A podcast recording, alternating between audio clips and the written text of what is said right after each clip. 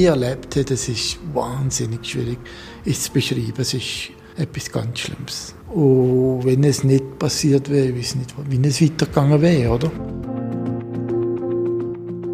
Der Edgar Jenny hat ein Burnout. Alles war ihm zu viel. Seine Welt ist zusammengebrochen. Nach einem Klinikaufenthalt hat er sich wieder gefangen, hat wieder Halt im Leben gefunden.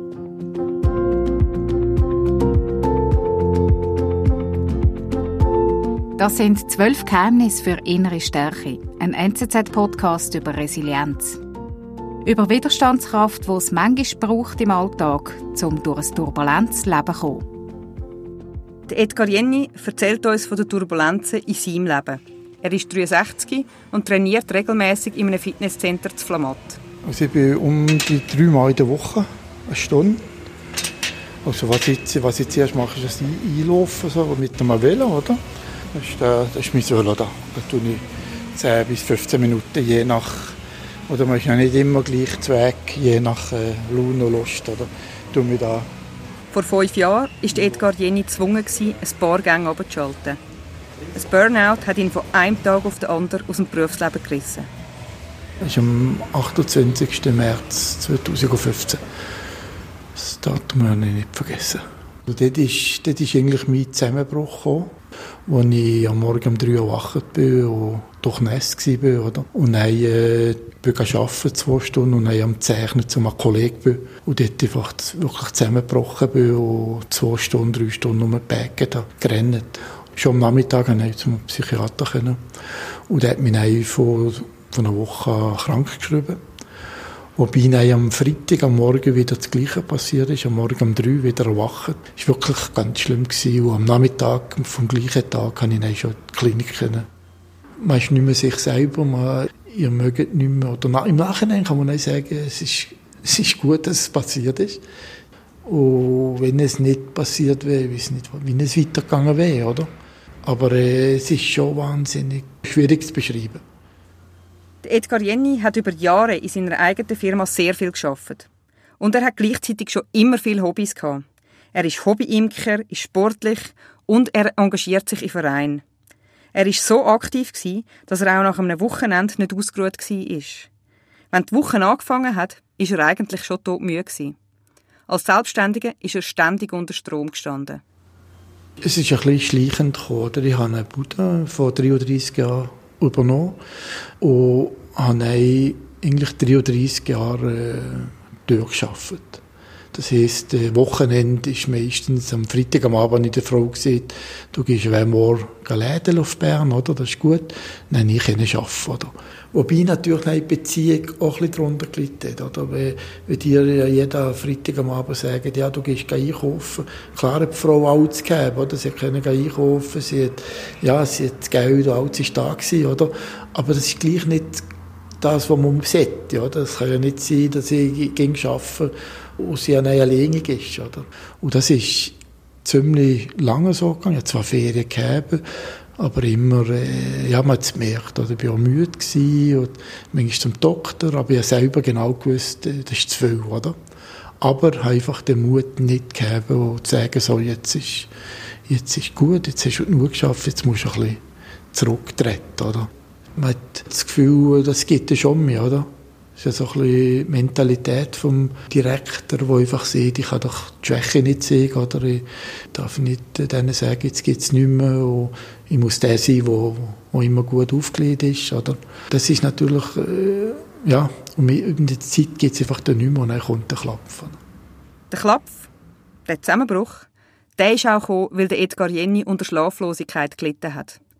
In der Nacht hat er sich nicht mehr vom Stress als Firmenbesitzer und Chef erholen das Schlimmste, was, eigentlich, was man sollte merken, ist, wenn man nicht mehr schlafen kann. Oder wenn am Morgen um zwei am Mies erwacht und doch nass sein und wenn das mehrere Tage passiert. Oder wenn er nicht mehr schlafen kann, ist etwas nicht mehr gut. Und dort, wenn das 30 Jahre lang geht, oder, tut sich das aber akkumulieren und plötzlich äh, ist er fertig. Und dann ist einfach das Problem gewesen, ich habe alles alleine müssen entscheiden, oder? Ich habe niemanden gehabt, oh, das wäre auch ein Punkt, wo man müsste sagen, gerade die jungen Leute, die, die heute etwas wie so machen wie ich, oder? dass sie probieren, die Verantwortung auf zwei, drei Schultern zu tun und nicht probieren, alles selber zu machen. Das finde ich, finde ich sehr, sehr wichtig. Nach dem Klapf ist gar nichts mehr gegangen. Der Edgar Jenny ist in einer Klinik, die auf Burnout spezialisiert ist. Er erzählt, in diesen ersten Tagen hat er nichts anderes gemacht als geschlafen. Er hatte so ein riesiges Bedürfnis, sich auszuruhen. Dann hat die Therapie angefangen. Drei Wochen lang ist er in der Klinik geblieben. Und dort sind ihm die Augen aufgegangen, sagt er. Er hat einiges herausgefunden, was voran jahrzehntelang schiefgelaufen sei. Ich hatte so eine falsche Einstellung gehabt. Ich war stolz, wenn ich gesehen habe, jetzt habe ich bis am Abend gearbeitet, oder? 10, 12 Stunden, 15 Stunden. Das ist ja so eine Managerkrankheit, wo man, je mehr man macht, desto besser ist man, oder? Man hat dann das Gefühl, man müsse an allen Orten nicht der Beste sein, aber einfach nach 100 Prozent, oder? Und das habe ich mir jetzt müssen sagen, das geht nicht. Und von diesem Bild bin ich jetzt komplett abgekommen. Ich sage immer, je weniger, desto besser. Oder? aber das richtig machen. Oder? Man, man wird nicht müde. Die Sachen, die ich früher äh, in einer Woche gemacht habe, mache ich jetzt zum Teil in drei, vier Tagen oder, im Büro. Einfach besser organisiert. Und das ist schon ein bisschen eine Krankheit, die viele Leute haben, und es dann eben, eben klopft. Oder? Und das Wort Nein, das habe ich nicht kennt früher. Und das kenne ich nicht. Das gibt es also jetzt. Und ich darf sagen, lass nein, es tut mir leid, aber jetzt, äh, das ist mir zu viel. Und das hat auch gefällt früher. Das ist immer, äh, ich bin immer da für die anderen. Hat sich natürlich auch positiv auf das Burnout ausgewirkt, weil ich ein wahnsinniges Umfeld gegeben Oder wo die mir alle wahnsinnig geholfen Das ist immer positiv und negativ. Oder wenn man von den anderen guckt, kommt es zurück. Und das ist natürlich das Schönste, was ich erlebt habe eigentlich in dieser Krise. Oder? Die Frau ist geblieben, in der Buddha ist es gut gegangen und zum Umfeld habe ich genau die gleichen Leute. Also der Kinder gesehen, du hat eine Schwäche gezeigt und mit dem ich nichts mehr zu tun. Heute, sagt er, hat sich seine Vorstellung von Stärken und Schwächen verändert. Ich habe einfach das Gefühl, was ich jetzt viel mehr mache, halt zwischen nicht Schwäche und Sieg. Oder? Und die Leute das akzeptieren, heute viel mehr als früher. Habe ich das Gefühl. Oder? Ich habe das im Büro gesehen, habe nach meinem Burnout habe ich sofort einen Ruheraum eingerichtet, oder? wo, wo zum Teil von den Jungen eben auch bisschen zu wenig gebraucht wird. Ich habe ein bisschen mehr gebraucht, aber die Jungen haben noch das Gefühl, ja, ich kann doch nicht einfach ein bisschen abliegen, wenn es mir nicht so gut geht. Oder? Aber das wäre wahnsinnig wichtig, oder? Dass, man, dass man wirklich die Widerstandsfähigkeit bekommt, wenn es ihm schlecht geht. Oder? Man meint ja, es müsse gegen gut gehen, aber das muss nicht gegen gut gehen. Oder? Dass ihr wieder äh, merkt, was das Leben ist, muss es zwischen sicher auch weniger gut gehen. Oder? Es ist schon so, dass ich, dass ich mit weniger viel zufriedener bin heute. Oder? Der Edgar Jenny ist kein Einzelfall. Ganz viele Schweizerinnen und Schweizer haben Stress am Arbeitsplatz. Erhebungen zeigen, dass jede vierte Person am Arbeitsplatz unter Stress steht. Der Andi Zemp ist Psychologe und spezialisiert auf Burnout und Stressfolgestörungen. In seiner Praxis zu Bern beantwortet er die Frage, wer dann im Arbeitsleben besonders resilient oder widerstandsfähig gegen ein Burnout ist.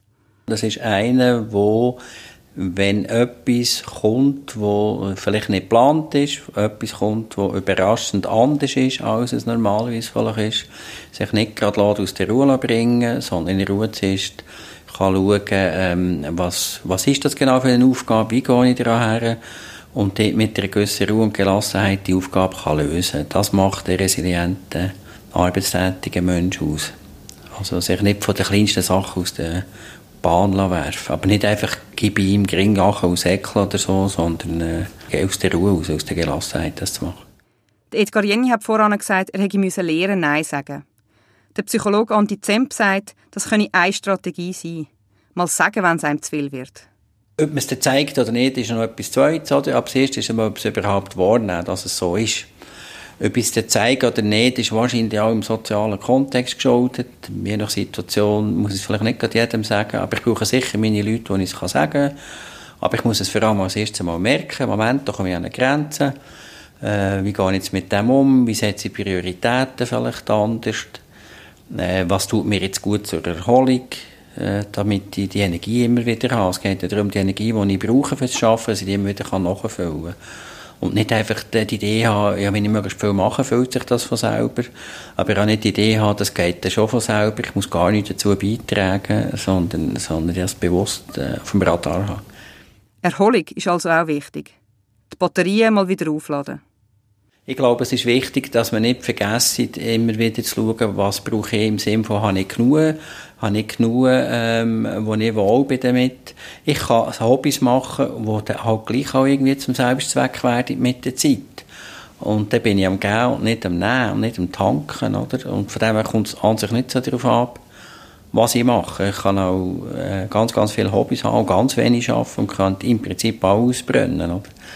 Weil das einfach, äh, weil ich am Funktionieren bin und nicht am Schauen bin, was mich emotional erfüllt, was mir positive Energien gibt, wo mir eine gewisse Leidenschaft vielleicht auch gibt, wo aber nicht primär das Resultat im Fokus ist, also nicht Freude am guten Resultat, sondern die Leidenschaft bei dem, was ich mache.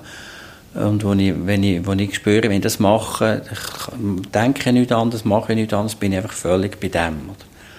Nichts machen ist auch wichtig, Kontemplation, einfach mal da sitzen, gehört auch dazu. Oder? Das viel machen als Präventionsmaßnahme allein lenkt eben auch nicht mal nichts machen, mal wieder Langweile aufkommen lassen und schauen, was das mit einem macht.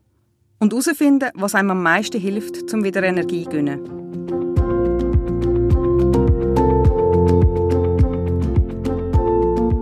Das ist ein Podcast von der NZZ über Resilienz von der Anja Knabenhans und der Rebecca Häfeli.